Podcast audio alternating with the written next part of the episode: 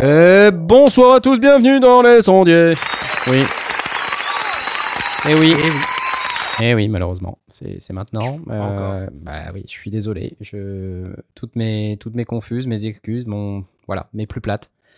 Euh, c'est l'heure fatidique à laquelle malheureusement euh, vous êtes obligés de nous écouter. Euh, bon, il est 20h30, on est lundi, euh, c'est un jour triste, il a plu, il y a eu de l'orage. Chez moi, il a fait nuit à 14h. Euh, bon, par contre, bon, on est là et vous l'entendez, c'est Asmod. Salut C'est lui, c'est lui, c'est lui. Comment tu vas? Bah écoute, chez moi il a fait nuit à 13h, du coup euh, il a plu pareil, c'est- l'horreur. Tout le monde a décidé de prendre le tube. Ouais, c'est ça. c'est un peu l'état dans lequel je me sens là tout de suite, tu Oh, vois. a l'air, ouais, ça, il a l'air. Ouais. Ah, ah, c'est Blast, oui, c'est Blast. Vous avez l'air- vous avez l'air tous fatigués là, comme ça, qu'est-ce qui vous arrive?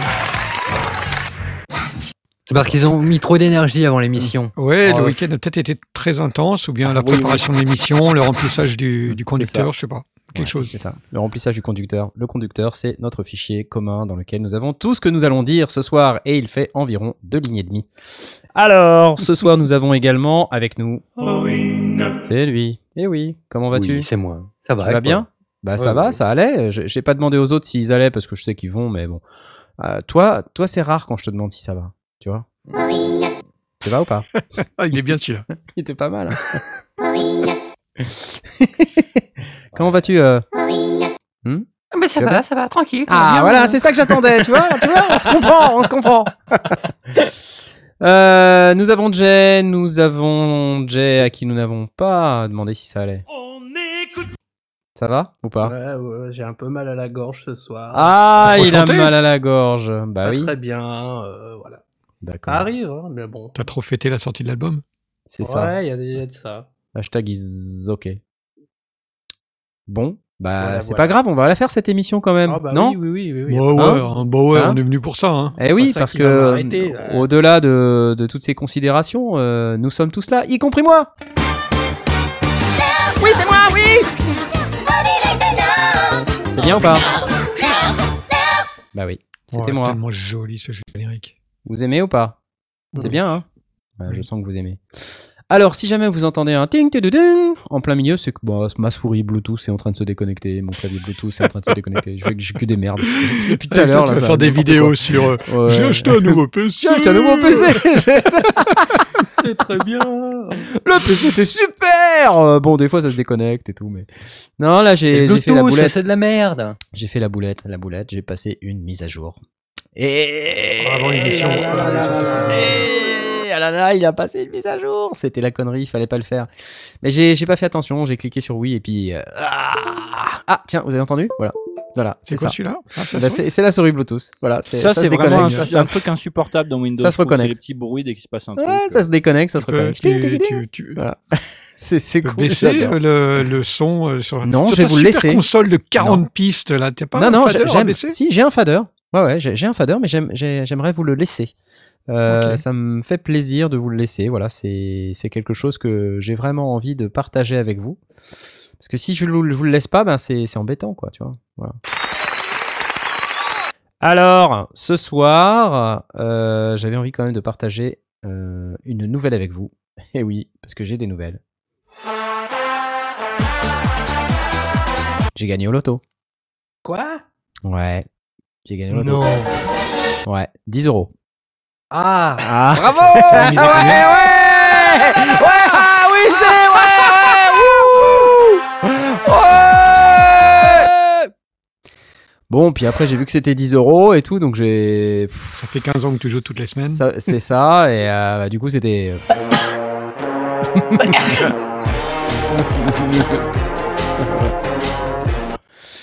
ouais. C'était, c'était, mais c'était bien quand même. C'était la joie, tout ça. Et puis bon, après c'était un peu moins la joie. Mais déjà j'ai gagné, j'ai pu rejouer. hein. Vous jouez au loto, vous Hein Pour euh, Non. Non. financer votre home studio? Je pense que ça fait partie de la stratégie euh, de financement de pas mal de home studistes. Donc, euh, je, voilà, je sympathise, comme diraient les Anglais. I sympathize. C'est de l'anglais, je vous expliquerai. Ce soir, dans cette merveilleuse émission, ça ne fait que 5 minutes de n'importe quoi. Vous remarquez qu'on diminue à chaque fois. La dernière fois, c'était Ouais. 7 minutes, après c'était 3, 3, 4, 5, là c'est 5. Bon, ok. Une émission tournée résolument autour euh, des nouvelles productions de Monsieur Blast. Et oui, c'est lui parce qu'il a fait une vidéo. Oui, oh, il a fait une vidéo. Ça arrive tellement rarement que oui, on va le célébrer. Oui, je criais euh, tout seul dans mon home studio, je sais, c'est bizarre, mais c'est comme ça. Mais qu'est-ce qui t'a pris? Qu'est-ce qui s'est passé? Ben, j'ai pris un, qu'est-ce qui m'a pris? Un engagement, je me suis engagé. à le faire. Le mec, genre, bah écoute, j'avais pas le choix, donc je l'ai fait. je me suis engagé à le faire. Je suis allé au bout du truc. Il est allé au bout du truc. Ça nous a donné une, euh, une belle vidéo avec un, un avis bien bien étoffé. Euh, donc ça nous fait euh, bah, une discussion peut-être sur, sur le micro. Donc là, tu vas t'en séparer du coup. Ouais. Quel est ton sentiment à l'heure H actuelle où nous parlons de dire je vais me séparer de ce euh, Aston Stealth Bah, dans la mesure où j'ai le spirit, euh, je quitte pas totalement le, le monde d'Aston, donc euh, j'ai pas l'impression de les trahir. Ouais. Euh, non, t'as déjà une Aston Martin en plus, donc c'est pas la peine d'en rajouter. j'ai- je l'ai bien aimé comme, euh, comme micro. C'est vrai que on, parfois on a des, des, des, des choses avec des circuits différents ou avec des, des choses extrêmement subtiles. Là, euh, c'est vraiment très tranché. hein. Entre voix 1, voix 2, euh, euh, c'est vraiment extrêmement clair. Ouais, ouais. le- et le Bah, mode dark, euh, il est vraiment très dark. Donc, dark. je trouve que c'est intéressant parce que on n'est pas sur sur un truc où il faut être ingénieur du son retaillé avec des oreilles euh, passées à l'é- à l'émery pour arriver à entendre la, la- la différence. Ici, on peut dire, ok, je vais te mettre du haut médium, je vais passer sur voix 2, ou bien je vais euh, mettre en évidence euh, le bas médium et je serai sur voix 1, ou alors je veux vraiment chercher le gras et, et je vais passer en dark ou, Ouais. ou pour les guitares. Et même sur les guitares, je trouve que ça rend plutôt pas mal, quelle que, quelle que soit la guitare. Donc c'est effectivement, c'est un, un chouette micro pour home studiste. Ouais, ça Bon, a je l'air serais- sympa. je serais pas monstrueusement triste parce que des micros j'en ai donc euh, mais euh, on m'a on m'a sollicité euh, un, un de nos, nos camarades euh, on en reparlera euh, hors ligne mais un, un de nos camarades communs euh, m'a sollicité pour pour aller faire une prise de une prise de son dans les dans les jours et les semaines qui viennent et euh, s'il n'est pas encore parti il sera peut-être dans la dans la bijoute pour faire une, une prise de son euh, Ouais, ouais, Voilà. ouais. Donc, euh, vous avez tout suivi. On a un, tirage au sort hein, qui doit avoir lieu. Donc, euh, alors, pour ceux qui sont venus aujourd'hui pour le tirage au sort, c'est pas cette semaine, mais vous pouvez mais rester soyez- quand même. bah, hein, oui oui soyez les bienvenus soyez C'est les vrai qu'on a eu beaucoup de monde qui, qui, qui est arrivé, c'est très chouette, Soudain, et pas, ouais. mal de, pas mal de musiciens et de, Ouais, ouais, et de gens qui nous suivaient, qui ont peut-être euh, finalement euh, fini par découvrir qu'on avait une émission euh, live. Donc, euh, bienvenue à tout le monde. Voilà, voilà. Et en fait, le truc, c'est que c'est vrai, moi j'ai remarqué ça, mais il y a pas mal de gens qui suivent la chaîne YouTube, et puis certains découvrent, on dit, ah bon, il y a une émission? Enfin, c'est pas comme si on le disait effectivement à chaque vidéo quasiment. Euh, Enfin, c'est qu'on le dit à chaque vidéo, c'est écrit dans la description. Vous savez, le truc que personne ne lit. Voilà. Donc ça, c'est maintenant c'est fait. Grâce à ce magnifique concours, on va pouvoir accueillir plus de gens. euh. Ouais, J'aime ouais, bien la stratégie de, de Blast, c'est de dire il faut que les gens ils soient présents sur le Discord. Il faut qu'ils écoutent l'émission parce que euh, ça sera Bah, que comme que ça, en direct, euh, que ça marchera. Ouais, Euh, c'est vrai que quand on avait fait la, la, la centième, on avait offert pas mal de, pas mal de, de cadeaux. Ouais, ouais, ouais. Euh, et euh, il y avait euh, un certain nombre de, de- de personnes qui s'étaient inscrites juste parce que euh, ils avaient vu le mot concours traîner quelque part. ouais. Et euh, bon, c'est pas très grave, mais euh, tant qu'à faire, euh, on a plein de monde qui nous suit depuis les débuts, pour, pour certains.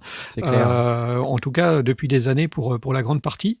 Et euh, du coup, euh, bah, on a plus envie de, de leur faire plaisir qu'à des illustres inconnus. Là, on a, on a effectivement euh, l'opportunité pour des, des gens qui nous regardaient en vidéo de, de nous écouter en audio, de découvrir le Discord, de, de venir. On a, on a déjà des gens qui sont venus euh, poster en, dans les créations euh, leurs propres, leurs propres activités. Donc, ça, peut, ça peut relancer, ça peut, ça peut créer plus d'échanges, plus de plus d'in- d'interaction entre, ben, entre sondiers et sondières. Donc, tant mieux. Pour moi, c'est tant mieux.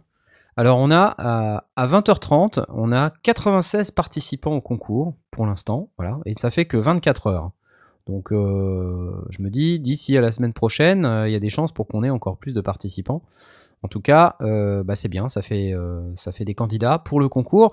Donc on, vous dira, euh, on vous donnera un peu plus de détails euh, au fur et à mesure de la semaine. On va poster aussi euh, sur Twitter des, des coms, euh, sur Instagram, sur Facebook. euh, on va le rappeler sur YouTube euh, pour attirer un max de monde. Pour qu'il y ait plein de plein de candidats, parce que sinon, s'il y a En même temps, après, ça réduit, ça personnes, réduit les voilà. chances individuelles de chacun. Oui, mais, mais bon, c'est le jeu, quoi. Voilà, Ouais, c'est le jeu. hein, règle du jeu, ouais. Donc voilà, un magnifique micro à gagner. Aston Stealth. Et donc c'est et- et que vous ne Jean-Michel Aston. pas. Et que vous ne le regretterez pas, parce que vraiment, il est bien. Ouais. Faudra juste enlever les, les, les poils de barbe euh, de Blast qu'il y a dessus, mais à part ça, tout, tout va bien. Ah bah, il est à l'état d'usage, hein, il a servi. Oui, il a servi. Il a servi. Il, Il est, il neuf, mais il a un peu servi. quoi. Ouais. non, mais la boîte est encore, euh, encore impeccable, j'imagine. La boîte est impeccable. oui. Donc parfait, ça c'est la- le premier sujet. Le deuxième sujet, c'est la vidéo PC. Donc euh, j'ai publié moi-même une vidéo PC euh, sur le, le PC au meilleur rapport qualité-prix pour le home studio. Alors pourquoi j'ai fait ça? Parce que comme vous le savez maintenant, je suis passé sur PC. D'ailleurs, je vous fais part de mon expérience en la matière. Plein de gens m'ont dit, mais pourquoi tu fais pas du Hackintosh? Parce que tu as des composants compatibles. C'est vrai. Ouais. Moi, j'ai un pote qui a fait ça. euh, bon, il fait pas de son, donc euh, je peux pas dire si ça marche ouais. bien. Parce que c'est interdit. ravis. Alors, un, parce que c'est interdit, effectivement, par la licence euh, Apple. Euh, après, c'est un peu contre nature parce que, quand on veut un Mac, en général, on achète un Mac. Pourquoi on achète un Mac? Voilà, c'est ça la question. Pourquoi on achète un Mac? Tom, réponds à cette question, s'il te plaît. Pourquoi t'achètes que un Mac? Ce que tu comprends, c'est une, expérience, c'est une boîte qui est complètement polichée. euh. Non, bah déjà parce que tu aimes bien le système d'exploitation et euh, ce que j'aime assez chez Mac, c'est euh, c'est eux qui construisent tout le matériel et c'est eux qui construisent tout le système d'exploitation. Donc tu peux être certain que ça va être parfaitement compatible, que ça va marcher complètement entre les deux et que tu as très très très très peu de chances euh, d'avoir un truc qui marche pas. Euh, Windows, euh, ils font leur, euh, bah, ils font leur tambouille, ils font leur logiciel, ils vont tester sur un certain nombre de, machines, mais euh, après les composants ils peuvent changer, la configuration des composants peuvent changer, les constructeurs ils rajoutent un petit peu ce qu'ils veulent dans les boîtiers finalement. Alors que chez Mac, bah, la liste elle est finie, tu vois, de ce qu'ils vont mettre dans la machine. C'est Donc vrai. du coup, ils savent qu'ils vont pas aller. Enfin, si tu peux rajouter des choses en option, ça reste quelque chose qu'ils maîtrisent eux. Donc, euh, ils ont forcément testé avant. Et il y a très peu de chances que de- d'avoir des, des soucis, je sais pas, de driver ou de ou de matériel qui fait planter ta machine, ce genre de choses. Ça, ça existe, mais on est moins, on est moins embêté. Et euh, il se trouve que, enfin moi sur ce, moi j'aime bien l'expérience parce que ça se rapproche aussi un petit peu de du monde unique, et- Unix, etc. Et que bah, moi je suis, je suis euh, assez sympathisant, j'aime bien le délire. Et, euh, et puis bah moi toutes ces années où j'ai utilisé Mac, euh, j'avais, j'ai pas vraiment eu de soucis euh, matériels ou logiciels. Tu plugs, ça marche, les logiciels ça marche. Euh, j'ai jamais vraiment eu de soucis jusque là. Et du coup voilà. Mais ça veut pas dire que euh, j'en j'en aurais sous Windows, mais en tout cas ces dernières années j'ai pas vraiment eu un plan. Voilà Alors, dans le. Discord, on a des gens qui sont sur Hackintosh. On a Died qui Ouais, nous dit est sur, euh, sur Hackintosh et dit ça fonctionne très bien. Alors ouais, ouais, ça marche. Non mais alors, voilà, le, le truc, tu vois, euh, Tom, quoi, quand tu dis par exemple, tu peux être certain que comme ils font le matériel et qu'ils font Ouais. le logiciel, ça va marcher. Ça, c'est la promesse. C'est la promesse bien sûr. En réalité, on est encore, euh, enfin, je, plus je te dirais bien, jusqu'à il y a maintenant. 5 ans, Oui. euh, c'était ok. Aujourd'hui. Mais honnêtement, ça s'est dégradé de, de malade, quoi. De Bah, écoute, malade. Je veux pas me la jouer au RIN, mais j'ai pas de problème quoi. non mais c'est vrai quoi. C'est pas vrai. Après je fais pas beaucoup de mises à jour non plus, donc c'est peut-être ça le truc. Hein. Ouais. Problème. Ah, si tu as Problème. fait l'upgrade hier, euh, Comme tu un canard. avec euh, même, les, même des applications euh, 64 bits qui marchent plus. Oh non, moi je l'ai fait des années après les updates, hein, donc t'inquiète Ouais, bah, que j'ai le temps ouais. revenir. Ouais. Moi, je vais peut-être faire la prochaine. Elle va peut-être corriger mon problème de cette d'hier, du coup. Et, et remarquez que ça s'est pas déconnecté depuis au moins 10 minutes. hein. C'est quand même bien. Oh, hein, c'est bon. C'est c'est pas mal, dis donc. Euh, ouais, Hackintosh. euh, Donc moi j'aurais tendance à dire que effectivement par rapport à ce que tu viens de dire Tom, c'est un peu contre nature parce que justement on achète du Mac justement pour avoir ce que tu décris, c'est-à-dire l'adéquation parfaite entre le matériel et le logiciel. Donc si on commence à dire qu'on veut prendre des composants euh, qu'on prend, euh, tu vois, euh, chez le constructeur du coin, on n'est plus là-dedans, tu vois. Donc c'est, je trouve ça un peu contre nature, non? Blast va être d'accord avec moi parce que lui, il déteste le, le Mac. Je suis pas du tout attiré, je rien contre le Mac, mais je suis pas attiré du Non, tout. tu es contre le Mac. Je t'assure, tu es contre le Mac. Tu ne veux pas l'avouer, mais tu es contre le Mac. Je fais, je fais croire à Pierre Journel que je suis contre le Mac Oh, et les attends, excuse-moi, en quasiment Et il 5 me ans fait croire. d'émission, euh, en quasiment 5 ans d'émission, euh, Je ne suis- Je ne pas du tout attiré par Apple. Mac et je veux avoir accès à ma machine, donc euh, je ne suis pas du tout amateur de Mac. Je trouve que c'est trop cher pour ce que ça offre, mais parce que je m'en fous d'avoir les de, de mettre les mains dans le cambouis. Ah, le prix, c'est c'est autre chose. Hein. Ouais. Le prix est ridicule. C'est pour ça que je me suis acheté un PC il y a pas longtemps, parce que j'avais besoin de puissance de feu et que le prix pour la- une config équivalente sur Mac, c'était ridicule. Bah, moi, moi, ça rentre dans, le, dans, dans, dans les critères. Justement, pour le prix, je peux avoir une config plus grosse et, euh, et finalement pas moins stable. Donc euh, non, je suis pas, je suis pas du tout amateur du, du Mac, euh, mais j'en veux pas à ceux qui en ont un. Dayed nous dit les mises à jour à éviter au risque de planter. Faut faire une réinstall complète. Alors ça, tu vois, ça m'attire, mais alors pas du tout, quoi. Pas du tout, pas du tout. Au moins, bon, euh, une mise à jour Windows, euh, tu te dis peut-être ça, ça foire un peu, mais au moins euh, c'est censé marcher, quoi. Ouais, bon, Ouais. ça foire aussi. Ça foire, mais ça, foire pour aussi. moi, ça, ça- Non, mais je crois que justement, ça s'est ça s'est profondément aligné. Du coup, ça met. euh, ça, ça, ouais, t'as, t'as raison quand tu dis euh, il y a cinq ans, on pouvait encore dire euh, ok, on avait une machine qui était stable dans le temps, euh, qui était Regarde, hyper efficace. il y a Laurent- et, et. Il nous dit, moi, le Mac de 2012, il bouge pas. Oui, c'est exactement ce qu'on vient de dire. C'est exactement ce qu'on vient de dire. Moi, j'avais un Mac de machines. 2015. Je vais vous dire, je l'ai acheté en 2015, mon Mac. Je n'ai eu que des emmerdes avec. Que des emmerdes. La carte graphique, qui est une Radeon, euh, machin, truc. J'avais pris le Mac le plus cher et tout pour pouvoir avoir la, la carte graphique avec le GPU euh, pour pouvoir faire Mhm. du montage vidéo et tout. Ça a jamais marché dans Premiere ou très mal. Euh, ça plantait à mort. Il y avait des problèmes de seamless switching, comme ils appellent ça. Tu sais, c'est le truc qui permet de, de passer de la carte graphique Ah, intégrée à la carte graphique dire, ouais. GPU dédiée. Ouais. Et en fait, euh, une fois sur deux, ça me plantait à la figure avec euh, à l'écran des, des images, je te raconte pas, c'était- t'avais l'impression de, de régler ta télé de 1972, tu vois. C'était vraiment bizarre, quoi. Ah, c'est le genre euh, de techno que j'ai du mal à croire, moi. Ce genre de machin. Ouais. Du coup, ça m'a vraiment énervé ce Mac parce que il était bien, mais un, dès que tu voulais faire un truc, euh, enfin, il est toujours bien parce que je le garde, mais, mais dès que je veux faire un truc dessus un peu costaud, ça se met à ventiler, mais de malade. C'est. Enfin, de MacBook Pro, il y a que le nom hein, de Pro. Parce que de toute façon, on l'a déjà dit, hein, quand il y a écrit Pro dessus, euh, en général, euh, voilà, je vais pas Disons faire la fin, suspect. je vous laisse le faire. C'est suspect, voilà. Euh, et puis du coup, cette vidéo, euh, elle a eu un certain succès. Je vois, euh, là, on arrive quand même à plus de 8000 vues, alors que j'ai posté, je sais plus quand, samedi, samedi matin. Ouais, il y a deux jours, deux trois jours. hein. Ouais, c'est ça, donc c'est pas mal. Bon, vous allez me dire, à l'échelle d'Internet, c'est pas grand-chose, mais pour moi, je trouve ça démentiel. Et du coup, on a passé les 19 000 abonnés, donc je m'applaudis. Je, je nous applaudis, évidemment, puisque nous sommes Ouais, Je plusieurs crois qu'on approche du million de vues ou un truc comme ça. On approche... on le million, ça fait longtemps. Le million, le million, c'est les 2 millions. D'ailleurs, on les a peut-être passés. Ah oui, Attends, 2 j'ai pas millions. Oui, oui, regardé. c'est ça, oui, t'as raison. Parce que 2 millions de vues, si ça se trouve, on les a passés. Attends, je regarde, je regarde. En live, en live, d'accord En live. On approche En des 20 000, direct euh, live. On approche des 20 000 abonnés, euh, par contre. On approche des 20 000 abonnés. Bon, je sais pas comment on fait pour regarder euh, si on approche des 2 millions de vues. Je pensais Bouge le pas. savoir. Mais je Tu vas ne, dans je ne About. peux pas le voir. Tu vas dans About. Dans About.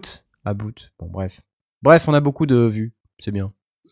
Non, je suis content. euh, je suis content parce que cette vidéo sur le PC au meilleur rapport qualité-prix, elle a, euh, a priori, elle parle aux gens qui, qui se sont euh, pris au jeu. Ah oui, bah ça c'était bizarre. Eh, qui c'était qui ça? C'était Aurine encore. Je suis sûr que c'était. Probable. Il a pas de problème, mais voilà. Tu vois. Des fois, ça fait un Larsen.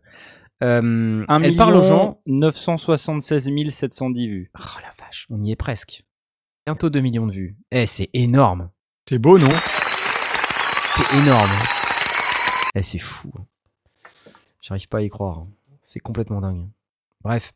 Et la vidéo parlait aux, aux gens a priori qui ont beaucoup partagé, euh, aussi parce que je les ai invités à le faire. Et moi, ça me fait plaisir de voir que les gens partagent leurs expériences euh, et que globalement, on a très peu de haters aussi. Ça, c'est génial sur cette communauté. On vous remercie très très fort pour euh, votre participation ultra positive. Alors, tout le monde n'est pas toujours d'accord et c'est parfaitement ok de ne pas être d'accord. Euh, simplement, euh, la plupart du temps, c'est dit de manière constructive et voilà, moi j'apprécie. Ça me, ça me fait du bien aussi d'échanger, que les gens me disent bah non, t'as tort. Voilà, par exemple, un des points, c'est un des sujets sur lesquels les gens ne sont pas d'accord, c'est sur la- l'aspect multicore. Euh, le fait Ah oui. que dans la vidéo, je dis bah ouais, les traitements sont séquentiels. Alors, c'est vrai que ça a une limite parce que les traitements sont effectivement séquentiels quand tu, quand tu prends une piste après l'autre. D'accord? Si, si tu prends euh, euh, plusieurs pistes qui doivent être dans un groupe, chaque piste étant traitée, le groupe étant traité, ça passe dans un bus qui ensuite va dans le master. Si tu mets les traitements à chaque fois, tout ça c'est séquentiel. Mais après, c'est vrai qu'on peut avoir plusieurs traitements euh, qui se font en même temps. C'est-à-dire que évidemment, le multicœur, là, faut, faut que ça exploite. le logiciel doit exploiter le multicœur. Mais, Mais, si on raisonne, si on raisonne juste comme ça, juste comme ah, ça, Aurine, ah, s'il te Aurine, plaît. s'il te plaît. C'est pas possible, pas possible. J'ai fait exprès, fait exprès. Il fait Quoi exprès, Qu'est-ce qui se passe Il y a un, a un feedback, de, malade. de malade. Oh, pardon. Oh, pardon. Oh, pardon. Aurine, c'est pas cool, hein. Aurine, problème. On a dit. Il- Ah Problème. Aurine. Et si on se met tous à parler en même temps, c'est le bordel. Ça va, hein. ça va pas le faire là. Aurine, problème, pas de problème. Voilà, ça y est, il est parti. Euh, la vidéo sur les câbles très pratique et pas courant non plus. Ah tiens, ça, quelqu'un qui nous dit ça dans le dans le Discord. Effectivement, j'avais pas. Du coup, euh, qu'est-ce que j'allais dire avant que Aurine euh, se mette à répéter Multicœur, traitement Ouais. séquentiel. multicœur traitement séquentiel, du coup, bah, les gens sont pas d'accord, ils expriment leur désaccord et, euh, et je suis d'accord avec leur désaccord. ouais, c'est hyper constructif, c'est intéressant. C'est clair ou pas ce que je dis? Non, mais c'est, c'est- Non, mais bon, après, chacun c'est son une vision avis, euh. différente, ça, ça, ça amène un débat. Non, Euh, ouais. ouais, c'est Il y en a un qui m'a carrément dit, au fait, euh, tu dis que tu veux pas de multicœur, mais du coup, euh, tu pouvais prendre le processeur d'en dessous dans la liste que tu nous as montré à l'écran et il allait plus vite et il avait moins de cœur. Pourquoi t'as pas pris celui-là? C'était pas con, Ah. remarque. Parce que j'ai jamais dit que j'étais cohérent dans parce mes que choix. parce que je suis pas comptable les gars hein. Donc euh, voilà je fais je fais ce que je veux. Faites ce que je dis mais pas ce que je fais. Non bah c'était c'était sympa. Donc bref voilà les vidéos les trucs les machins c'est chouette. Et euh, le concours euh, dont le tirage aura lieu la semaine prochaine il me semble que dans cette émission, comme d'habitude, nous répondons aux questions des auditeurs. Alors, je crois que nous avons des questions et faisons ça dès maintenant. Papa jingle, papa jingle. Ah bon? Hein? Je croyais. Hum, question du petit Laurando. Oh, encore lui, c'est pas vrai. Une question Ask son dit orientée mixage.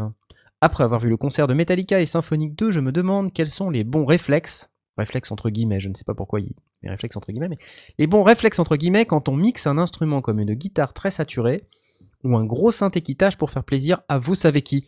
Je ne vois pas de quoi tu parles. Pas de qui tu parles. de qui tu parles. C'est si je dis pas de conneries, des instruments qui couvrent une grosse partie des fréquences. Difficile d'y glisser autre chose. Alors, on fait quoi? Point d'interrogation.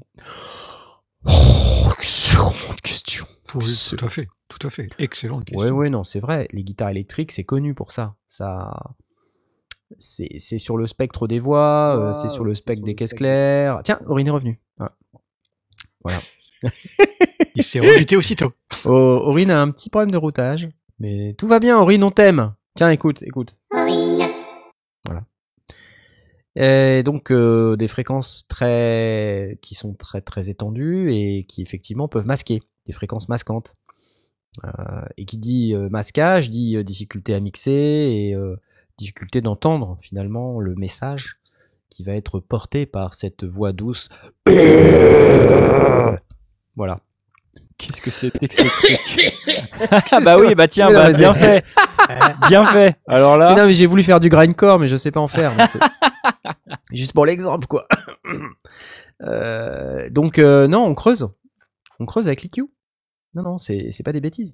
Par exemple euh, la guitare électrique très saturée il peut y avoir beaucoup de graves dedans. Bah si on veut mettre une basse et qu'on veut l'entendre bah on creuse. Tant pis. Voilà. Donc pour moi, c'est ça les réflexes. De toute manière, ça marche pour tout en mixage.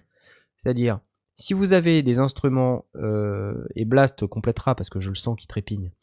Non, même Euh. pas. Je te laisse, tu, tu fais ça tellement bien. En plus, c'est- ton t'es directement dans ton domaine d'expertise, là, donc je te laisse. Non, mais, au livre. euh, bah, ouais, on est tous, on est tous plus ou moins experts dans notre domaine avec notre expérience, tu vois. Oui. Euh, donc, euh, qu- quand on est euh, face à des instruments qui ont euh, une plage de fréquence donnée euh, et sur lesquels on veut, on veut vraiment mettre en avant une certaine plage de fréquence parce que ça correspond plus ou moins euh, au range de l'instrument. Bah, si on a un instrument qui couvre tout, bah, on va faire de la place dans cet instrument qui couvre tout pour mettre l'instrument qui est plus dans les basses, par exemple. Ouais, on va Par quand exemple, même tailler un peu dedans, quoi. On va tailler, voilà, on va tailler. On parle pas de, de tailler euh, très fort, hein. on taille un petit peu. Après, pour la voix, il y a aussi des, des- par exemple, la compression euh, de type voice-over, ça peut aider. Sur, euh, mais légère, hein, il s'agit pas d'aller. un- euh, Ouais, c'est de gratter quelques. Attention quelques à l'effet boîte de nuit. quoi. Voilà, l'effet boîte de nuit, donc vous connaissez tous, hein, c'est quand il y a une musique et que euh, quand la voix parle, la musique s'arrête complètement ou presque complètement. Donc Faut là, mettre un, un- un release très court aussi, un- une attaque Voilà. un release assez court. un, un release assez court. Le release, c'est ce qui va remettre le, c'est ce qui va faire que le compresseur va s'en aller euh, très vite. Euh, Et puis il faut une attaque euh, relativement courte aussi, parce que sinon effectivement ça va être compliqué. tout le début du message, tout le début va être mâché, et donc on n'entendra pas. Donc en fait, on n'est pas obligé de faire un effet boîte de nuit. On peut juste faire quelques dB. On peut dire au compresseur de baisser. Alors là, dans le cadre d'un message, par exemple métal, euh, morceau métal, bah, la guitare, elle est dans un compresseur et on rentre la voix dans l'entrée sidechain du compresseur de la guitare. De cette manière-là, en fait, on fait baisser le son de la guitare quand il y a la voix. Mhm. Et on règle le compresseur de manière à ce que euh, ça, ça descende de quelques dB. Et ça peut suffire. Voilà, ça plus un tout petit peu d'IQ, ça peut suffire pour euh, clarifier. Euh, Et si, si la, bon, la, la guitare, euh, effectivement, quand il y a des, satu- des, des saturations, des choses comme ça, euh, elle couvre un spectre large, mais est-ce que on n'y gagne pas quand même à, à faire très très attention au moment de l'arrangement, de faire en sorte que ça vienne pas trop se marcher l'un sur l'autre? Je pense pas qu'il y ait beaucoup de gens que- qui fassent ça. Ou est-ce hein. qu'on va pas gagner grand-chose finalement? Non, on y gagne, mais euh, je, je pense pas qu'aujourd'hui il y ait beaucoup de compositeurs qui aient suffisamment d'expérience. Enfin, je veux dire, quand tu démarres une maquette, que tu es home, tu- home studiste, tu as tendance à rajouter des instruments, euh, tu vois. D'ailleurs, on- c'est pour ça qu'on dit less is more à ces gens-là, la Ah oui, plupart du temps. Parce qu'ils ont tendance à en mettre des caisses. Et du coup, c'est compliqué, on n'arrive plus à entendre quoi que ce soit. Euh, donc, oui, tu as raison. Par contre, je pense que concrètement, il n'y a évident. pas grand monde qui fait ça. Voilà. Donc, et puis après, tu sais, il y a des styles. Le métal, c'est un de ces styles-là, hein, parce que la guitare saturée, bah ouais, ça écrase tout, quoi. Euh, donc, tu es obligé de creuser. Et si tu veux entendre le kick, euh, il y a plusieurs euh, techniques. Donc, tu as ceux qui mettent des pièces de 1 euro euh, entre la batte et la peau. Ouais. Donc, euh, Qui une pièce de peau 1 à chaque euro. chanson. euh, voilà, exactement. Donc, ils mettent euh, une pièce de 1 euro d'un côté, une pièce de 1 euro de l'autre, et puis quand ils tapent, c'est ça donne un kick euh, su- super métallique. Alors, je connaissais un batteur qui faisait ça. C'était des pièces de 1 franc à l'époque. J'ai hésité à le dire parce qu'après, les gens vont me dire je suis vieux et tout. Euh, il mettait des pièces de 1 franc ou des pièces de 2 francs. Donc là, maintenant, on peut faire la même chose avec des pièces de 50 centimes d'euros, par exemple. Euh, Voilà, ça, ça marche aussi. Euh, sinon, il y a des techniques de prise de son pour euh, augmenter le, le- la, la partie aiguë de la prise de son du kick. Et puis après, on peut faire avec du transient shaper, on peut, on peut arranger les choses. On peut aussi utiliser un compresseur pour justement faire ressortir l'attaque de ce kick. Et, et ensuite, il y a des techniques qui permettent justement, en superposant plusieurs fois ce kick, mais en le traitant différemment euh, sur plusieurs pistes, de le faire ressortir de la bonne manière. Et si on ajoute en plus une technique de voice-over type sidechain, exactement la même chose que ce que j'ai expliqué pour la voix, mais au lieu d'utiliser la voix comme sidechain, comme clé du sidechain, euh, comme clé du compresseur, on utilise le kick. Ça, c'est une Tom, technique Tom- Tom qu'on Morel nous euh, indique qu'il le faisait en, en mettant juste un dB Ouais. pour, euh, juste pour, euh, pour creuser, pour, pour faire la différence. Ouais, bah des fois, il, il suffit de pas grand-chose. Hein, euh, voilà. Et euh, ça suffisait, euh, dit-il, ça évite de se faire caguer avec des automations de volume dans tous les sens. Effectivement, les automations de volume, c'est quelque chose qu'on peut faire quand on est au mixage en studio, mais Mm. euh, quand on est en live ou tout ça, ça, ça marche pas. Ouais. Moi, par exemple, sur mes vidéos YouTube, maintenant que je mets de la musique derrière, bah, je mets un, un voice-over. Donc la voix, elle compresse la musique. Comme ça, bah, la, la d'ailleurs sur la vidéo PC, on, ça s'entend, euh, ça s'entend quand même. Mais c'est fait exprès. De cette manière-là, on a, on creuse en fait on- avec le, le compresseur. Donc on peut creuser euh, avec l'EQ, on peut creuser avec le compresseur, on peut utiliser des techniques pour euh, faire ressortir certaines fréquences. hein, CF, la pièce de 50 centimes d'euros. Euh, voilà, enfin, ouais, il y a, il y a des techniques. Bon, et puis, je sais pas, peut-être que Aurine est revenu. T'es revenu ou pas? Oui, je suis là, je suis là. Ah, c'est magique. Toi qui es euh, batteur, euh, tu as utilisé ces techniques aussi ou pas? Deux pièces de 1 euro? Ah non, jamais. Jamais? Je supporte pas euh, ce genre de, de son-là. D'accord. Toi, t'es plus euh, le kick un peu rond, c'est ça? Ouais, ouais, bah avec euh, vraiment la batte, à- la batte en feutre. euh, La batte à clous. ouais, la batte à... Et, Jay, euh, toi dans ta batterie, euh, c'est une batterie virtuelle, je sais, mais quand t'es en répète, t'as une vraie Moi, batterie j'aime bien rajouter un. Comment ça s'appelle un... un tambourin sur le charlet. Et dans tambourin, il y a bourrin. Il y a bourrin. Effectivement. Et ça rime avec batteur, c'est ça que tu veux dire C'est exactement ce que je veux dire, évidemment. Non, je pense que ça fait briller un peu euh, le charlet, ça le fait déborder un peu. Ouais. Euh, Mais attends, physiquement, tu poses un tambourin sur le charlet? Alors je le mets sur, je le mets pas, je le pose pas physiquement sur le charlet. Il s'assoit C'est dessus. Non non, je, je l'ac- je l'accroche Ça sur pique le- les fesses. Ouais, euh, il y a un bras qu'on peut attacher comme ça sur la tige Voilà. du charlet pour. pour la euh, tige du charlet. Ok. Alors, je le fais plus maintenant, mais euh, je sais qu'à une époque je le faisais parce que ça. Mais tu parles d'un tambourin avec les petites clochettes sur les côtés, là Ouais, Dans c'est ça. tambourin, ouais. il y a bourrin. Ok. D'accord. Ouais, non, mais c'est chouette ça. quoi. Et ça fait, euh, ouais, ça donne une brillance supplémentaire au charlet. Ouais. Et comme moi j'aime bien le faire déborder, je le je joue toujours, je le joue pas vraiment toujours complètement fermé. J'aime bien le laisser un tout petit peu ouvert quand je joue, pour vraiment qu'il crache. Et le fait qu'il y ait un tambourin au-dessus, ben, ça multiplie. euh, Dans tambourin, il y a bourrin. On a compris mots. ça, on a compris. Le terme technique, c'est schling schling, comme dirait euh, Schling. Deux. non, alors après, euh, si on parle pas de, ni de batterie, ni de guitare saturée qui tâche, euh, voilà, ou bon, la basse, en général, ça déborde pas trop, à part sur le grave. Mais basse, kick, ça, c'est un couple qui est très compliqué à faire Ah, c'est fonctionner. chaud ça. Euh, donc là, le, Ouais. le, le sidechain, ça marche super bien sur le kick, enfin sur la basse. Et on utilise le kick comme clé du compresseur. Comme ça, en fait, quand il y a euh, un coup de kick, on entend plus le kick que la basse. Ça, ça marche d'enfer. Donc essayez ça. Ou bien tu prends un bassiste discret? Ah, comme dans euh, hashtag du jockey. bah, discret. J'ai vraiment mal à la gorge ce soir. hein. Ouais, ouais. C'est parce qu'on est- c'est- c'est parce qu'on évoque le- la base de hashtag is ou c'est? Non, non, je sais pas. Non, mal à la gorge. Euh, non, après, si on parle un peu euh, synthé qui tâche, euh, c'est vrai qu'il y a des synthés avec des gros Ouais, des presets, nappes ou des trucs comme ça aussi. avec ouais. des grosses nappes super stéréophoniques de malades qui couvrent tout le spectre. Alors là, bah là, il faut creuser à mort, hein, les gars. Voilà. Déjà, un premier truc, c'est qu'il faut réduire le champ stéréo de ces gros presets.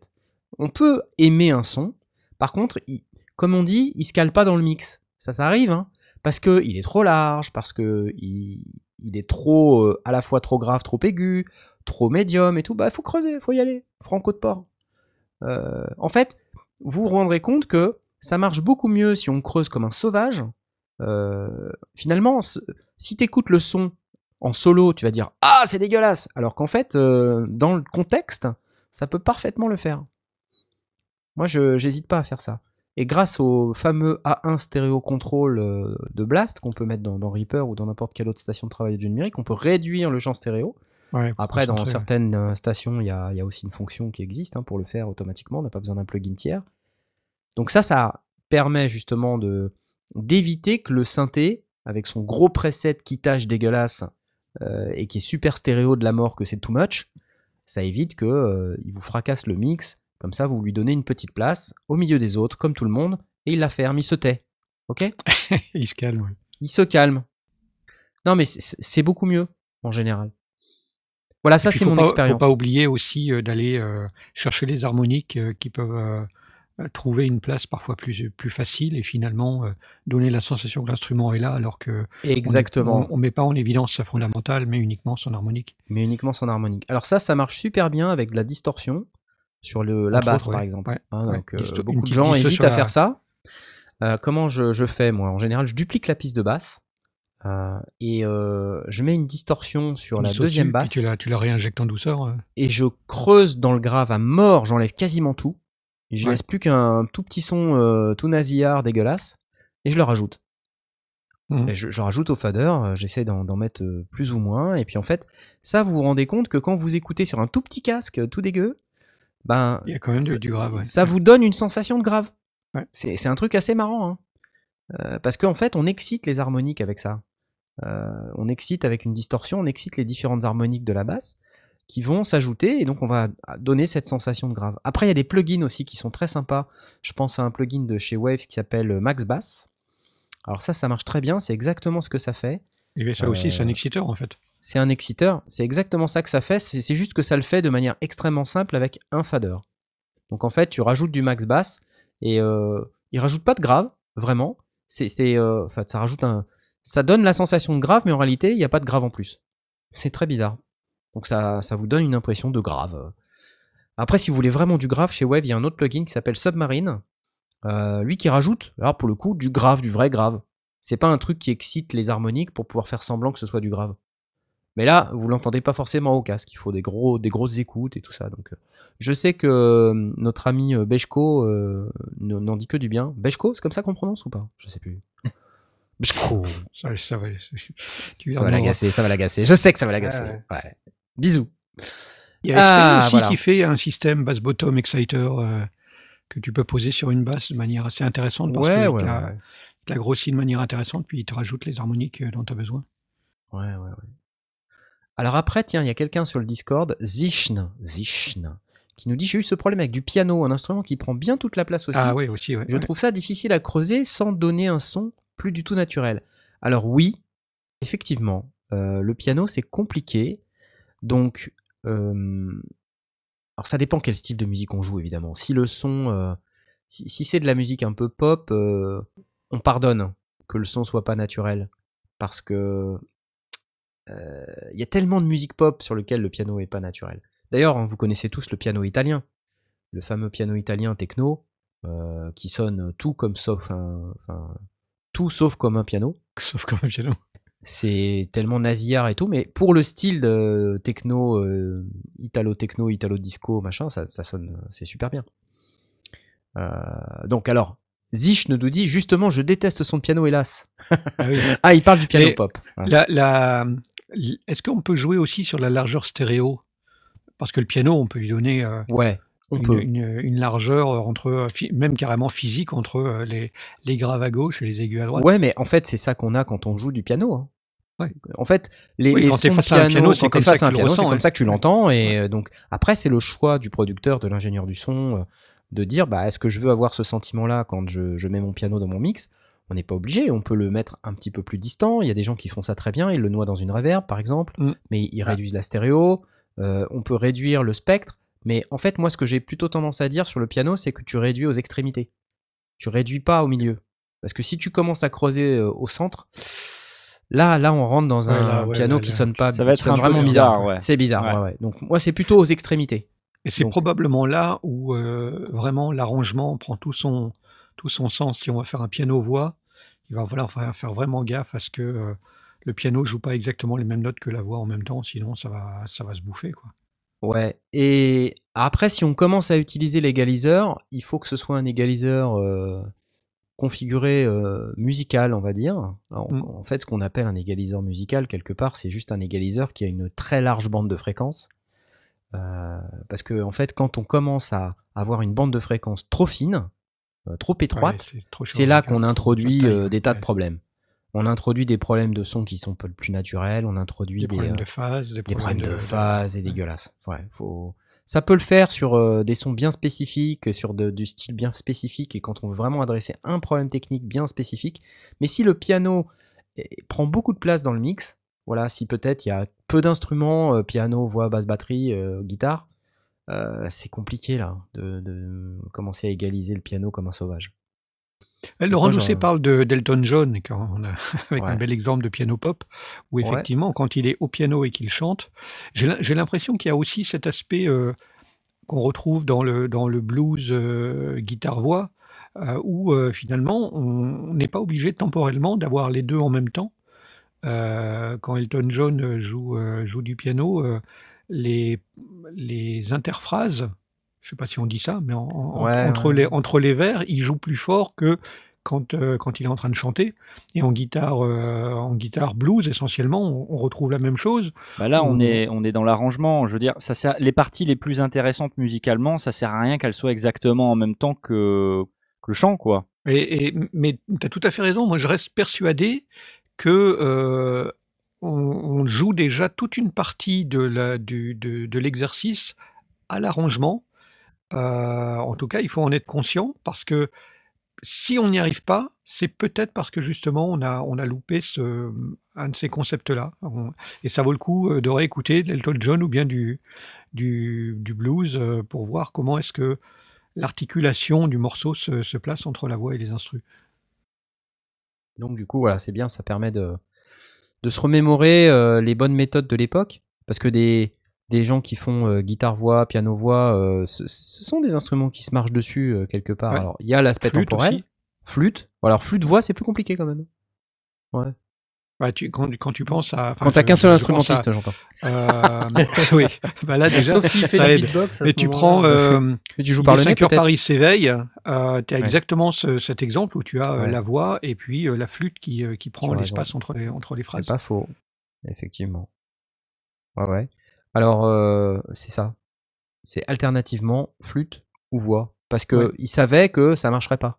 Ah Pas bête et, là, on n'est pas sur un arrangement très compliqué. On n'est pas en train de faire une fugue de Bach où, tout doit trouver sa place euh, euh, au niveau des notes elles-mêmes. C'est presque un.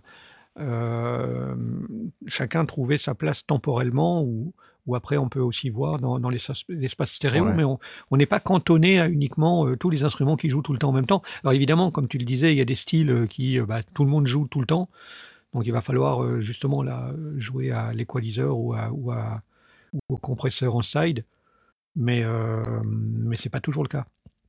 Bon, après, tu as des styles sur lesquels tu es un peu contraint par les instruments eux-mêmes, si tu veux qu'ils sonnent naturels, comme on dit. Ouais. Bah voilà, il faut que tu gardes par exemple, dans la pop ou euh, dans le jazz, euh, ouais, tu vas pas t'amuser à creuser avec ton égaliseur comme un sauvage. Mais euh, sur de la musique, genre musique électronique, rap, trap et co, tu peux t'amuser, quoi. Après, les codes, il y en a aussi, mais ils sont là, en général, on, sait les adresser. Par exemple, c'est le kick bien profond, la snare très rapide, le charlet très rapide qui, t'éclate les, les, tympans. voilà, c'est tous, ces codes, euh, ils correspondent à des styles en particulier, mais euh, je pense que quand tu es en musique électronique, tu as plus de latitude parce qu'on s'attend moins à entendre un son dit naturel. Et, euh, ah oui, oui. As plus de, du coup, en fait, c'est toi qui décides en fait qu'est-ce qui est naturel ou pas dans ton arrangement. Mm. Alors que quand tu as un truc un peu rock, un peu pop, ben là, ouais, c'est compliqué. Jazz, c'est compliqué. On n'a pas trop ce problème dans les, les fictions audio, si, un petit peu? Ah, un petit peu aussi quand même. Ouais. Oui, quand même, ouais. tu l'as vécu, euh, toi, Aurine Vas-y, raconte. non, c'est surtout, euh, par exemple, quand tu commences à avoir un peu trop de bruitage, genre, tu sais, des, bruits, euh, des bruitages tu sais, de, de fond sonore, des trucs comme ça, qui, qui peuvent vraiment empiéter sur, sur, la voix en même temps. il faut savoir, du coup, régler un petit peu tout ça. Pareil pour la musique, de toute façon c'est faut savoir jouer aussi avec un peu les cues euh, générales pour euh, éviter que la musique vienne bouffer la voix, malgré que tu aies bien baissé le, volume de, la voix, quoi, euh, de la musique. C'est plein de petits trucs comme ça. Les, ambiances, les réverbes, ça aussi, tu peux les, les, mettre. Moi, c'est un, un, truc que j'aime bien en, mixage de fiction sonore, c'est sur les débuts de scène de, de bien les marquer assez fortement et de les baisser tout en douceur au fil de, au fil de la scène parce que l'auditeur ou l'auditrice garde ça en mémoire et, ne se rend pas compte que qu'on les a qu'on les a baissés. Pareil pour les pour les bruitages, je me mmh. permets de les, les réduire, voire même de les de les supprimer, d'avoir beaucoup de beaucoup de bruitages marqués qui indiquent vraiment dans quel endroit, dans quelle ambiance on est. Et au même titre que finalement un individu qui va être euh, en train de. Si dans, tu montes dans un train euh, qui démarre, qui fait du bruit, etc., euh, au début, tu entends très fort le train, mais après, très rapidement, tu es capable de tenir une conversation avec quelqu'un Euh, si tu mets Avec des le micros, bruit du train sur le quai. C'est vrai, et Euh, tu, tu sais que tu- quand tu dis ça, moi je pense à des films où on entend des trains, ils arrivent sur un quai de gare et c'est euh, un truc, euh, on n'entend rien, euh, ils sont limite obligés de se hurler dessus pour se parler. Ouais. Et puis très vite, en fait, le bruit du train, il est très très très faible. Très... Oui, oui. Alors qu'ils sont au même endroit, tu vois. Tout à fait. Mais en, mais en fait, c'est, mais c'est, c'est parce que euh, quand tu es, enfin, quand tu utilises tes, tes, tes oreilles euh, analogiques, tes, tes vraies oreilles à toi, euh, ton cerveau est capable de, de filtrer par plein de plein d'éléments. Il Quel est cerveau capable de se concentrer. C'est le, c'est le, le phénomène. Comment on appelle ça? Il y, a, il y a un phénomène quand on est dans un l'effet cocktail. Quand on est en train de discuter dans un dans un brouhaha de, de personnes, au début, ben, il y a tout le monde qui qui parle, on entend toutes les conversations en même temps. Mais si on parle avec quelqu'un, on va finir par être capable de de se concentrer sur ce que cette personne nous dit et, euh, et ça efface de manière naturelle un, un petit peu tout, tout le reste euh, sans qu'on s'en rende compte finalement. Mais si on posait un micro, ça ne marcherait pas du tout. Le micro, lui, il continue à capter. Du coup, Mhm. en fiction, on est obligé de recréer artificiellement cet effet, de créer l'effet de brouhaha et après de supprimer bah, le enfin, de créer l'effet cocktail manu- euh, manuellement en baissant les, les volumes alentours et en se concentrant sur la voix de la, des interlocuteurs. Euh, si on se contentait de, de, de, de croire qu'on peut garder l'effet euh, jusqu'au bout, ça ne marcherait pas du tout. Donc voilà, on le fait à la mano. Bon bah voilà, ça nous fait une réponse bien construite pour notre ami Laurando. Hein. euh, on va, on va s'applaudir. Mais euh, c'est bien parce que c'est une question de débat. Euh, parce que derrière ça part en cacahuète. Il faut, qu'on se contrôle parce que ça peut très rapidement partir sur du grand n'importe quoi. Et puis on va parler, je sais pas, de la météo ou de des trucs qui n'ont rien à voir. En tout cas, c'était bien cool. Moi, j'avais un, une question. Alors, en fait, j'ai répondu plus ou moins à une question aujourd'hui sur le Discord. C'était pas vraiment une question, c'était quelqu'un qui me parlait de, de son digitone euh, et qui me disait. Alors, moi, je dis digitone parce que les Suédois disent digitone, mais les gens disent digitone. Vous savez, c'est ce truc d'électron qui est un synthé FM là. Et euh, en fait, aujourd'hui, le, principe de ce- cette question ou de cette remarque, c'était de dire Ah, j'utilise Overbridge. Alors, Overbridge, je sais pas si vous vous rappelez, c'est ce, le fait que quand on connecte un appareil qui est compatible Overbridge chez Electron, ben, sur le câble USB, ça véhicule l'audio et le MIDI et tout en pistes séparées. Donc, c'est hyper pratique parce que ça permet d'utiliser son appareil comme un plugin, en quelque sorte, au sein de sa station Ah, de oui. travail audio numérique. Donc si tu as, je sais pas, 4 pistes, 8 pistes, euh, voilà, selon l'appareil, par exemple moi j'ai 12 pistes sur le, le Rhythm MK2, il est compatible Overbridge, bah, tu as les 12 pistes séparées et le truc est instantané, il n'y a quasiment pas de latence, c'est nickel. Et là il nous disait, ah bah ouais mais ça fait une super boucle MIDI de la mort parce que euh, j'ai activé le MIDI sur USB et du coup quand je me mets en Overbridge, ça freeze le digitone. Et en fait, je me suis dit, mais en fait, c'est pas Digitone, c'est pas euh, Overbridge le problème, c'est pas le Digitone, c'est globalement, les gens ne font plus vraiment de MIDI. J'ai remarqué ça. hein. Ils utilisent tout in the box. euh. Et, du coup, on comprend moins qu'avant, j'ai l'impression, les concepts de MIDI in, MIDI out. Et que, Ah, bah, ouais. tu vois, c'est vrai que quand on balance du MIDI dans un, un équipement et que cet équipement te le renvoie par écho, en quelque sorte, parce qu'il a une fonction Mm. MIDI through, euh, bah, c'est normal que ça revienne et que ça reparte et que ça revienne et que ça reparte. C'est comme un feedback de micro, c'est comme un Larsen, Ouais. mais au niveau MIDI. En fait, c'est exactement ça qui était en train de se passer. Et donc, à un moment donné, je lui dis, bah, bah, est-ce que tu veux pas désactiver le in? Tu vois, t'arrêtes une des entrées, quoi, tu vois. Et puis comme ça, ta boucle, elle va s'arrêter. Et en fait, ça a marché. Et alors, il avait lu sur le, le forum euh, Electronaut, qui est le, le forum des, des utilisateurs de machines électrons, que quelqu'un lui avait conseillé de désactiver complètement le MIDI. Ce qui est embêtant parce qu'après tu peux plus utiliser ton Ah oui, équipement bah oui, comme un coup, contrôleur MIDI, tu vois, tu peux plus rien ouais, faire en fait. Mhm. Donc c'est embêtant. Alors qu'en fait, il suffit juste de désactiver, euh, par exemple, le, le in euh, qui vient de la station de travail du numérique vers l'appareil. Comme ça, tu peux continuer d'utiliser l'appareil en out vers la station de travail euh, pour pouvoir euh, contrôler des plugins, par exemple. Ou- Ouais. Ou, si tu as envie de faire l'inverse, tu l'audio vois. qui va derrière, quoi. Et tu récupères l'audio avec l'Overbridge, euh, comme, Ouais. comme tu as l'habitude de faire quand tu utilises Overbridge. Et, et voilà. Alors je me suis fait cette réflexion-là. Alors non pas que je veux dire que notre ami, euh, je, je sais même plus qui c'était. J'ai répondu à la question tout à l'heure. euh, je sais pas qui il s'agit. Eraser. Eraser. Eraser. C'est dans le, salon général.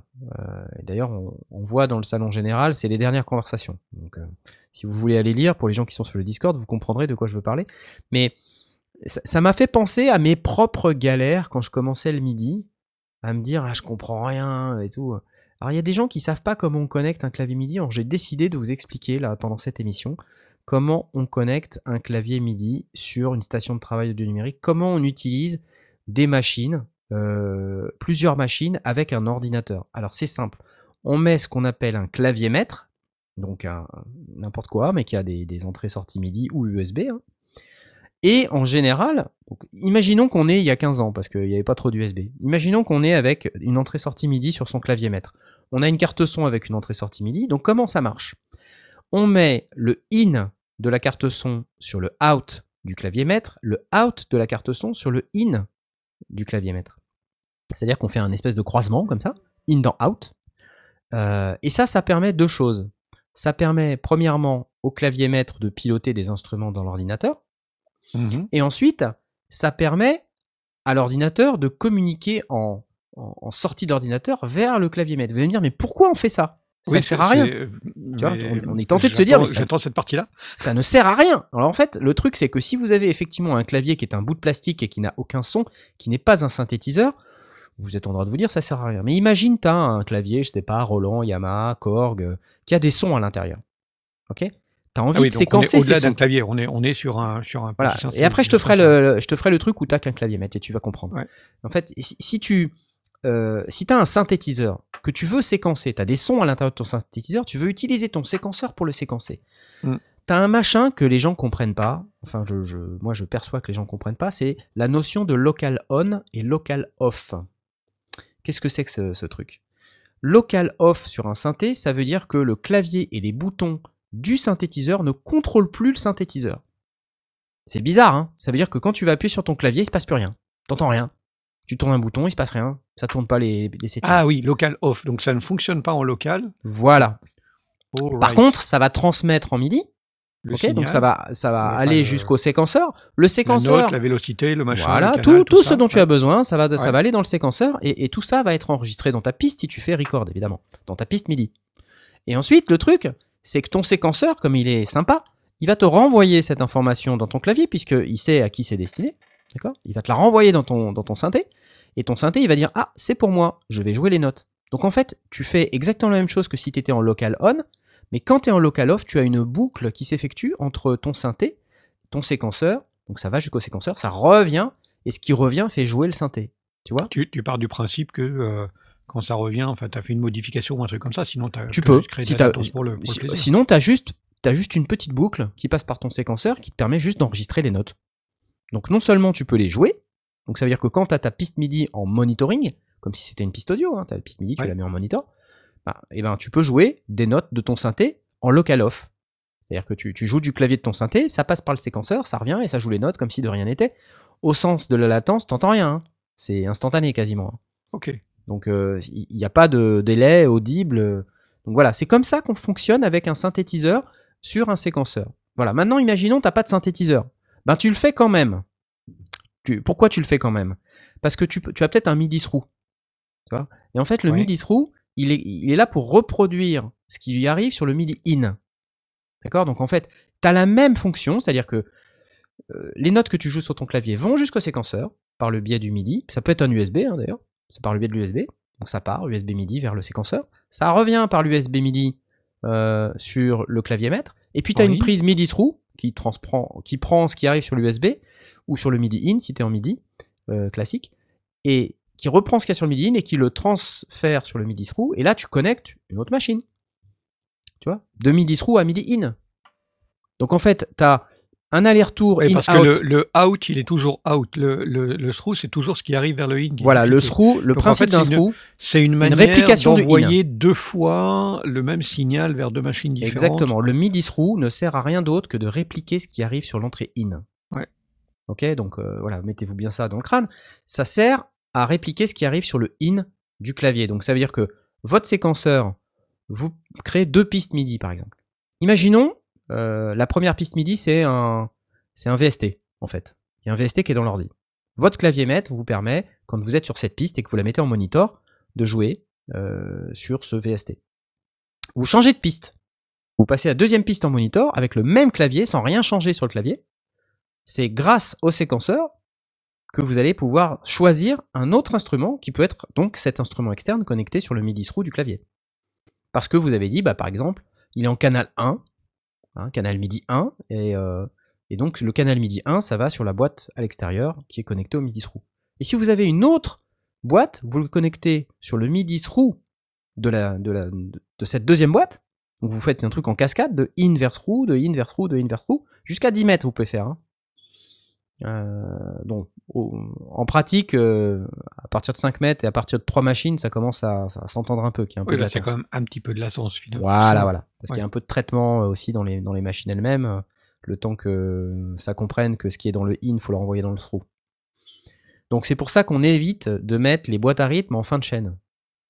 on les met plutôt en début de chaîne, les boîtes à rythme. Oui, pour qu'elles soient calées. Pour qu'elles soient bien calées avec le tempo. Mais euh, un synthé, euh, voilà, lambda qui fait pas des trucs trop. Voilà, les nappes, tu peux les mettre en bout de chaîne, c'est pas un problème. Voilà, donc, et il y a des gens qui, qui, ne connaissent pas ce mécanisme en fait. Ils, ils comprennent pas le. c'est surtout l'aller-retour avec le clavier maître là. C'est confusant ça en fait.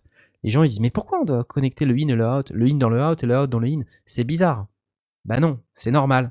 Parce qu'en fait derrière ce que vous connectez, la chaîne, c'est du, du through vers le in, puis du through vers le in, puis du through vers le in. Alors ça c'est quand vous avez qu'une seule interface MIDI.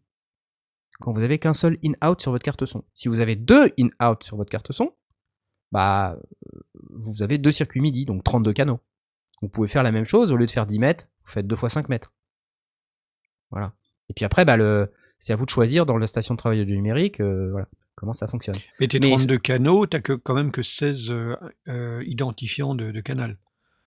Alors, tu as 16 canaux par interface in-out. Oui, mais je veux dire, sur le canal 1, si tu envoies des informations sur le canal 1 d'un côté et de l'autre, ça va se mélanger. Bah, ça dépend. Si personne répond sur le canal 1 sur la, sortie B, peu importe. Non, non, tu peux avoir deux trucs différents. Ça fait des vrais 32 canaux. Et si vous avez une interface MIDI dédiée, comme une, une MIDI Timepiece ou une, une iConnectivity, une Mio 4, une Mio 10 ou quelque chose comme ça, ce sont des interfaces qui ont jusqu'à 10, 10 ports MIDI DIN, bah ça vous fait 10, 10 interfaces. Donc euh, là, vous n'êtes pas obligé de faire des cascades. Vous pouvez faire des in-out sur tous les instruments que vous avez. Comme ça, euh, vous pouvez euh, utiliser chacun des instruments vers l'ordinateur. Donc, par exemple, interpréter les boutons, les trucs, les séquencer, interpréter les mouvements de boutons et les enregistrer, et faire que ça se reproduise à la relecture. Ça sert à ça, en fait. Ah bah oui, oui, forcément, parce que tu relances ton séquenceur bah et il rejoue ce que tu avais joué. Exactement. sauf que si tu n'as pas connecté le out de cet appareil vers le in de, ton interface, il n'y a aucune chance pour que tu puisses l'enregistrer. Et c'est là, c'est là qu'il y a des problèmes. Parce qu'il y a des gens, voilà ce qu'ils font en fait. Ils disent Ah, mais ouais, mais moi j'ai besoin que sur mon digitone, mettons, je prends cet exemple du digitone, j'ai besoin d'enregistrer les mouvements de mes boutons. Bah ouais, pas con. bah ouais, mais alors qu'est-ce qu'ils font? Ils connectent le out de leur digitone dans le in de leur carte son. Donc mhm. en fait, qu'est-ce qui se passe? Ils ont, euh, euh, ils veulent des MIDI merge, donc ils achètent une boîte pour merger le, MIDI out de leur clavier maître avec le, out de leur digitone. Mais qu'est-ce qui se mhm. passe après? Ça fait une boucle infernale. Voilà, parce qu'en en fait, on n'a pas compris le concept de même comment fonctionne le MIDI. Il faut pas faire ça. Est-ce que tu penses, de, de, ta, de ta propre pratique, est-ce que tu penses que euh, le routage d'une console euh, un peu velue est plus compliqué que ce que tu expliques ou, euh, ou pareil, ou moins? Non, c'est pareil. Donc il y a vraiment une réflexion à se dire où est-ce que va le signal, comment il est traité, comment il revient, et, et de devoir juste, enfin de visualiser le, le flow comme on ferait, on ferait en plomberie ou en électricité. C'est exactement ça, c'est visualiser le flow comme on le ferait en plomberie ou en électricité. Exactement ça, il faut comprendre le cheminement de son signal MIDI parce que mais on a vite fait de faire des conneries, ça m'arrive aussi, hein, tu vois, euh, parce que bah des fois je veux re-rentrer pour X raisons et tout ça, mais c'est euh, les boucles MIDI c'est infernal. Et quand on a un appareil qui freeze comme ça, c'est souvent à cause d'un problème de boucle MIDI. Ah. Dit tiens je comprends pas, ça marche plus, les notes marchent plus et tout. Et alors après il y a aussi euh, dans le MIDI, bon mais ça on pourrait y passer des plombs, mais il faut il faut aussi filtrer certains types de messages. Voilà, les messages CSEX, les messages real-time, les messages active sensing et tout ça. Donc, faut, faut se documenter un peu parce que il y a, beaucoup à gagner en fait à, essayer de filtrer un maximum de messages pour que la bande passante euh, MIDI ne soit pas saturée avec des trucs qui servent à rien en fait. Donc euh, voilà, c'est des sujets qui sont. Je vois tellement de gens qui galèrent avec ça que j'ai vraiment eu envie de faire cette explication. Je me rends compte que l'expliquer dans une émission de radio, c'est pas forcément facile. Il vaudrait mieux faire une vidéo, mais c'est. Avec un PowerPoint. Avec un PowerPoint. Il y a Laurando qui dit Mais purée, vu sa connaissance, Knarf a dû tellement se faire chier parfois avec le midi. Je confirme, mais c'est comme ça qu'on apprend, tu vois. et en fait, il y a un moment un peu de. Comment dire Il y a un instant, je comprends tout. Un instant Eureka. Voilà, c'est ça. Un moment quand tu comprends que ton clavier maître, en fait, il doit être connecté en permanence in-out. Et là, tu dis, putain, j'avais pas compris. Et quand tu comprends ce mécanisme que ton clavier maître, il est forcément relié en in-out et que tout le reste, il est forcément par le screw vers le in, bah c'est fini, quoi. Voilà. Et après, tu te dis, bon, bah ok, c'est la fin de mes problèmes. Maintenant, après, ce qu'il te faut, c'est si jamais tu veux attraper le MIDI qui sort des autres machines, à ce moment-là, c'est là que tu as besoin d'une interface MIDI à plusieurs, plusieurs ports. C'est là qu'on mmh. commence à rentrer dans les MIDI timepiece, on commence à rentrer dans les high connectivity et des trucs comme ça. Alors on peut toujours faire des trucs avec des MIDI merge, des boîtiers MIDI merge et tout ça, mais c'est hyper dangereux. hyper dangereux. On casse rien, je veux dire. Mais on a vite fait de faire une boucle et de pas comprendre ce qui se passe. Et c'est mmh. hyper frustrant. Donc, allez, j'arrête de parler du MIDI. Ça vous a plu? Eh, c'était bien, non? Bon. Moi j'aime bien. C'était vraiment très intéressant. C'est ça. Comment ça se fait qu'il y a des claviers maîtres sans roue? Excellente question, ah j'adore cette question.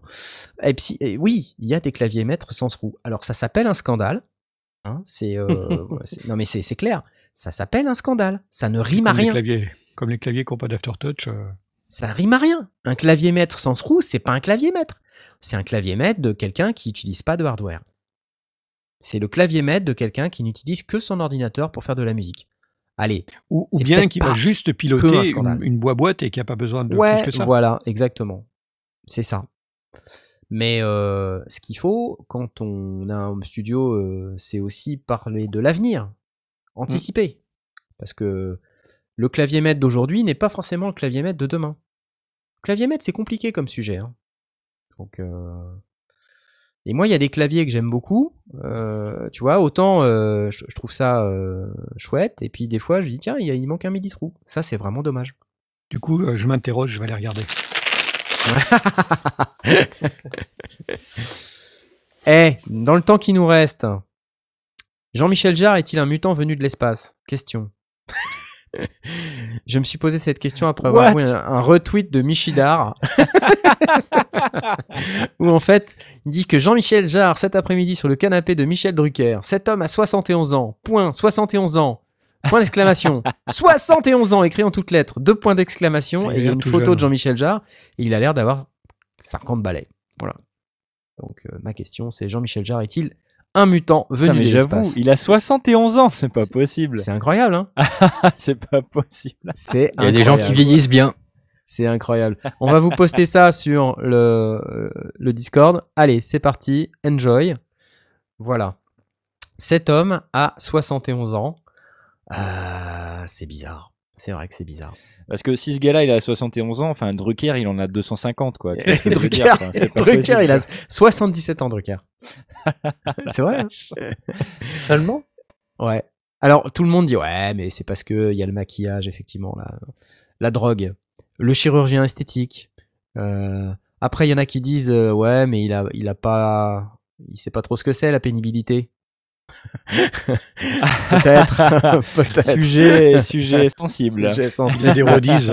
ouais. Il a des rodises. Après, euh, je me dis, un mec qui a quand même bourlingué comme ça, euh, c'est du boulot. Hein. Enfin, je me dis, mais tu vois, même si c'est pas, euh, même s'il casse pas des cailloux, enfin, c'est du travail quand même. Hein. Bien sûr. Donc, ouais, je, je sais pas, mais c'est vrai que c'est flippant. Hein. Donc, euh, votez s'il vous plaît dans le Discord. Jean-Michel Jarre est-il un mutant venu de l'espace? Votez sur Twitter. Euh, on va d'ailleurs poster un sondage. Euh, Jean-Michel Jarre est-il un mutant venu de l'espace? C'est pour dans quelques instants. On va vous poster un petit, un petit sondage. Ah, sinon, je me posais la question. J'ai vu un truc qui s'appelle sandwell.com. Je sais pas si vous connaissez sandwell.com. Excusez-moi, hein, je monopolise le, truc. Non, mais, vas-y, vas-y. C'est un truc qui permet de faire de la collaboration à distance. Et euh, je me suis dit, tiens, c'est marrant ce truc-là. Et en fait, c'est d'après ce que je comprends, hein, quand on regarde soundwell.com, c'est un outil qui s'installe sur un, enfin, un iPad en fait, quoi, et qui permet, un iPad ou un iPhone, d'échanger de l'audio en temps réel avec quelqu'un qui est à distance dans un studio et de faire comme si un genre travaillais. de, euh, un genre de jam tabac sur euh, Ouais, alors j'avoue que je, je, sais, je sais pas si c'est euh, pour jamais en même temps ou si c'est juste pour partager de l'audio, mais bon, au-delà de Soundwave, qui est un produit euh, comme un autre, c'est plutôt le principe de la collaboration à distance. Vous voyez, nous par exemple, les sondiers, on collabore à distance. Hein, On est, on est, on n'est pas dans le même studio, même si on, on utilise euh, une infrastructure qui fait penser qu'on est tous dans le même studio. Nous ne sommes pas tous dans le même studio. Et pour autant, on a des interactions qui sont rapides et tout, on a une faible latence, euh, donc ça nous permet d'avoir un- une expérience radiophonique un peu comme si on était tous dans le même studio. Mm. Et je sais que par exemple, dans des produits comme euh, Cubase, il y a un machin qui s'appelle VST Cloud. Je m'en suis jamais servi. Euh, au NAM 2018, je sais pas si vous vous rappelez, on avait vu un gars là. C'était au NAM 2018 ou 2019 Je me rappelle plus. C'était un type qui vendait un produit un peu comme ça, là, de, de collaboration. Comment ça s'appelait? Blas, tu te rappelles ou pas? Non, ça me revient Un pas. grand gars blond avec un, un t-shirt bleu, tu te rappelles? Il faisait 6 mètres. Moi j'étais tout petit à côté. Non, non, tu me disais j'arrive pas à cadrer, j'arrive pas à cadrer Ça, ça me, Ça te dit ça me revient pas. ce- S- Sound, Soundbrenner? Non, c'est pas ça. non, je- le nom me revient pas. Ouais. Euh, ouais, je crois que c'est Sound... Non, Soundbrenner, c'est le... Non, c'est pas ça. Bref. Les outils de collaboration. Donc, qui a déjà testé des outils de collaboration? Euh, euh, Tom, t'as déjà testé ce genre d'outils? Non.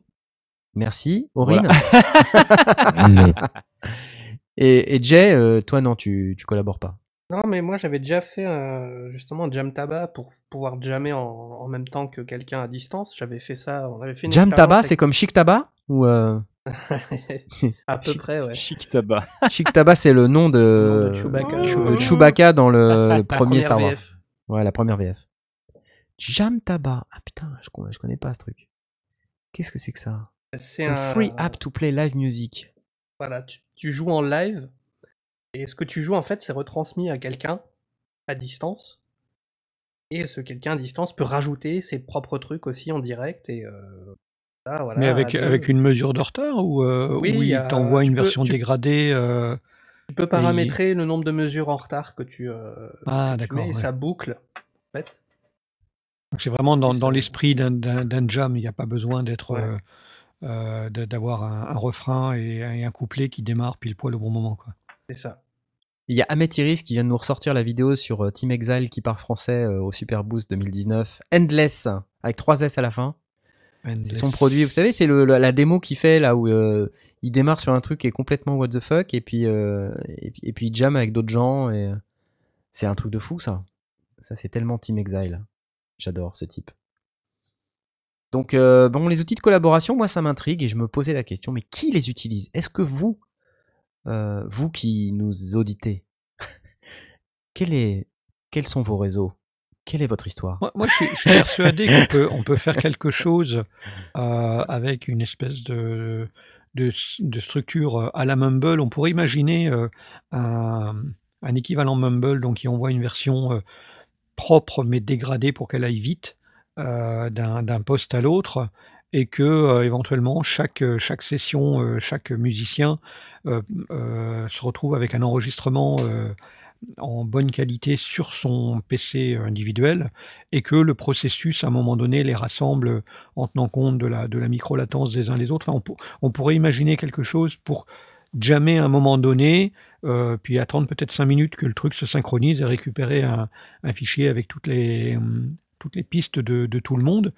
Mais jouer de la musique euh, synchronisée, donc encore une fois, je ne parle pas de, de, de jammer sur euh, euh, des boucles ou des choses comme ça, et donc bâtir Ouais. sur, sur des, des boucles qui, qui se.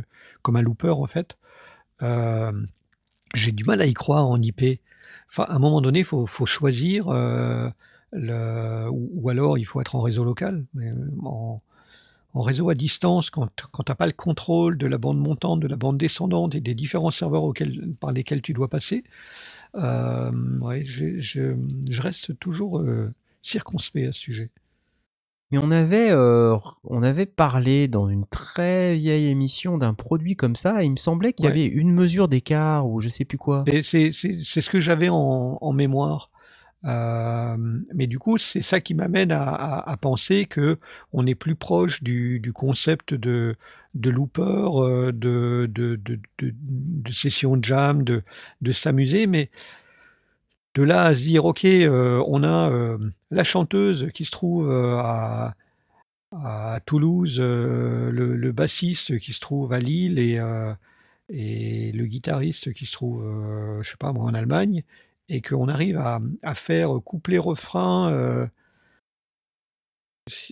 ouais, je sais pas. Il y, avait ça dans la promesse euh, Steinberg à une époque. euh, je sais pas si c'est toujours le cas, mais il y avait un genre de truc cloud connect comme ça, VST Connect, Ok.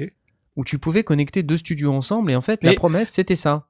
C'était dire c'est très, possible de, de- de diffuser une version un peu dégradée et que chaque session de Cubase euh, enregistre la session, puis après euh, provoque en, en- en légère désynchronisation euh, un- une consolidation de, de- du, du- du du fichier en fini, full. euh, euh, ouais, en, en full qualité. ouais. Ça, c'est techniquement faisable, ça, ça m- mais euh, ça nécessite du boulot. Donc effectivement, Ouais, euh, j'imagine bien des, des- des grosses boîtes comme Cubase être capables de faire ce genre de choses, mais ça ne s'improvise pas. Quoi. Il y a une vraie maîtrise des, de, de la synchronisation, des, temps de latence, enfin, d'une mesure de la temps- du temps de latence pour la compenser proprement au moment où on, re- où on rassemble les, les clous. même nous, quand on fait un... un- bon, maintenant, on, le- on le fait plus trop, mais euh, au début, je me souviens qu'on faisait régulièrement des, des checks de, de synchronisation. Ça faisait, euh, on, faisait un décompte et puis on, on claquait euh, dans les mains chacun. Ça faisait de la mitraillette. quoi. Ouais, c'est vrai. ouais. Alors qu'on est dans une situation qui fonctionne plutôt pas mal pour, euh, pour ce que pour ce que Ouais, c'est fait. vrai. Mais de là, de de temps en temps, ça nous euh, arrive d'avoir des synchro, gros, euh, des gros Ouais. délais. euh, Ça nous arrive d'avoir du, du- du- effectivement des retards ou des choses comme ça où il y en a un qui répond avant que la question soit finie d'être posée. Ça, ça Euh, s'appelle être mais- balèze. mais c'est, ça arrive effectivement pour des, pour des jeux de latence un peu, euh, un peu tordus. Mais finalement, euh, on on- on n'est que en parole. Donc, euh, si on a un quart de seconde de, de décalage, ça va. On arrive à raccrocher les vacances, les, les- les wagons, mais, mais de là à, à faire de la musique euh, avec Ouais, une la- et encore, tu- tu- je me souviens que euh, euh, Aspic parlait de quand il jouait de, de l'orgue en église, où il se retrouve avec des latences complètement délirantes entre le, le moment où il appuie sur une touche et le moment où il entend le, le son sortir.